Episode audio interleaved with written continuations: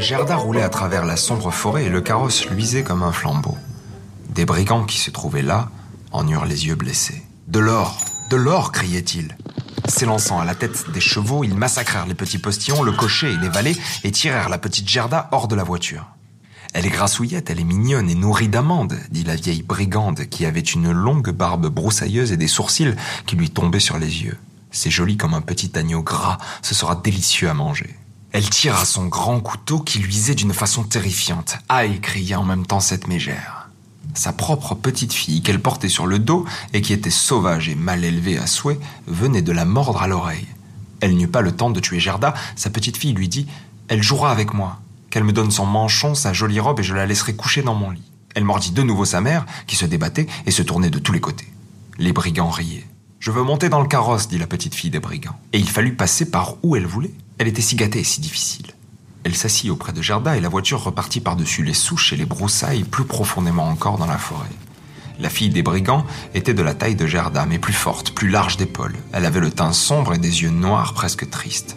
Elle prit Gerda par la taille, disant ils ne te tueront pas tant que je ne serai pas fâché avec toi. Tu es sûrement une princesse Non, répondit Gerda. Et elle lui raconta tout ce qui lui était arrivé et combien elle aimait le petit Kay. La fille des brigands la regardait d'un air sérieux. Elle essuya les yeux de Gerda. Le carrosse s'arrêta. Elles étaient au milieu de la cour d'un château de brigands. Dans la grande vieille salle noire de suie brûlait sur le dallage de pierre un grand feu. La fumée montait vers le plafond et cherchait une issue. Une grande marmite de soupe bouillait et sur des broches rôtissaient lièvres et lapins.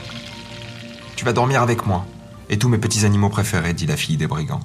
Après avoir bu et mangé, elles allèrent dans un coin où il y avait de la paille et des couvertures. Au-dessus, sur des lattes et des barreaux, se tenaient une centaine de pigeons qui avaient tous l'air de dormir, mais ils tournèrent un peu la tête à l'arrivée des fillettes. Ils sont tous à moi, dit la petite fille des brigands. Elle attrapa un des plus proches, le tint par les pattes. Et voilà toutes les canailles de la forêt, continua-t-elle.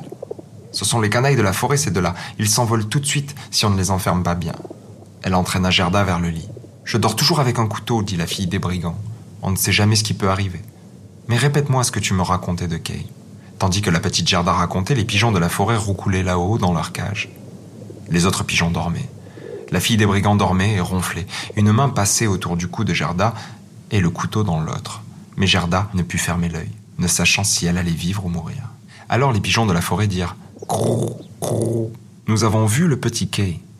Une poule blanche portait son traîneau, lui était assis dans celui de la Reine des Neiges qui volait bas au-dessus de la forêt. Nous étions dans notre nid, la reine a soufflé sur tous les jeunes et tous sont morts. Sauf nous deux. Que dites-vous là-haut? cria Gerda. Où la Reine des Neiges est-elle partie? Elle allait sûrement vers la Laponie, où il y a toujours de la neige et de la glace. Demande au reine qui est attaché à la corde. Il y a de la glace et de la neige, c'est agréable et bon, dit le renne que la fille des brigands avait attaché lui aussi. Là, on peut sauter, libre, dans les grandes plaines brillantes. C'est là que la Reine des Neiges a sa tente d'été, mais son véritable château est près du pôle Nord, sur une île appelée Spitzberg.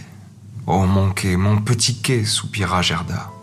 Si tu ne te tiens pas tranquille, dit la fille des brigands à demi réveillée, je te plante le couteau dans le ventre. Au matin, Gerda raconta à la fillette ce que les pigeons et le renne lui avaient dit.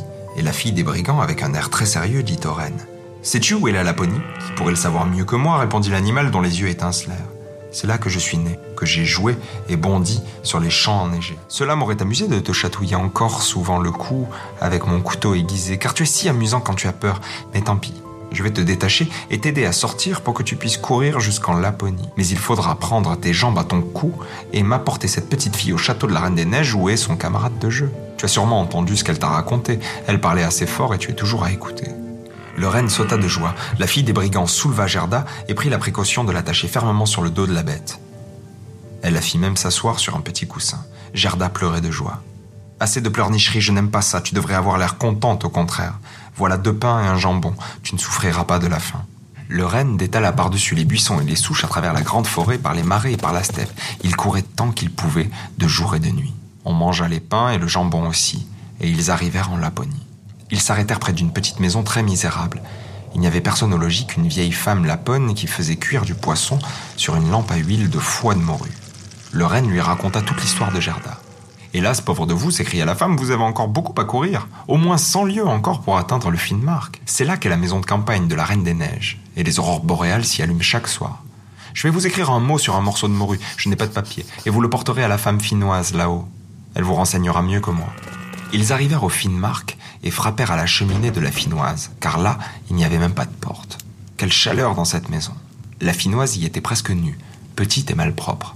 Elle défit rapidement les vêtements de Gerda, lui enleva les moufles et les bottines pour qu'elle n'ait pas trop chaud, mit un morceau de glace sur la tête du renne et commença à lire ce qui était écrit sur la morue séchée.